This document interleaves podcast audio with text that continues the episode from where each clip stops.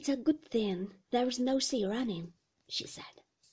There wouldn't have been much chance for them then. But on a day like this, there is no danger.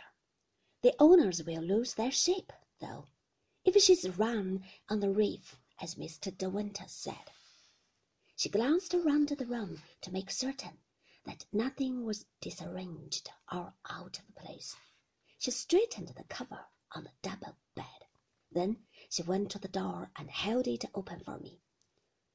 I will tell them in the kitchen to serve cold lunch in the dining room after all, she said, and then it won't matter what time you come for it. Mr. De Winter may not want to rush back at one o'clock if he's busy down there in the cove. I stared at her blankly and then passed out of the open door, stiff and wooden, like a dummy. When you see Mr. De Winter, madam, will you tell him it will be quite all right if he wants to bring the men back from the ship? There will be a hot meal ready for them any time.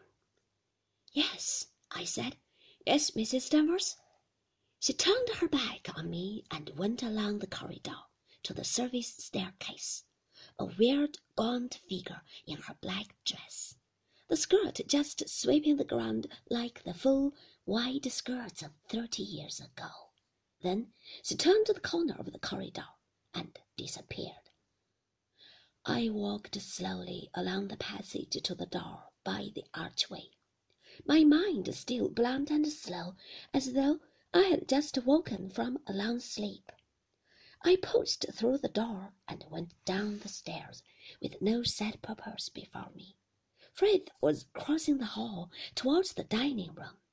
When he saw me, he stopped and waited until I came down into the hall.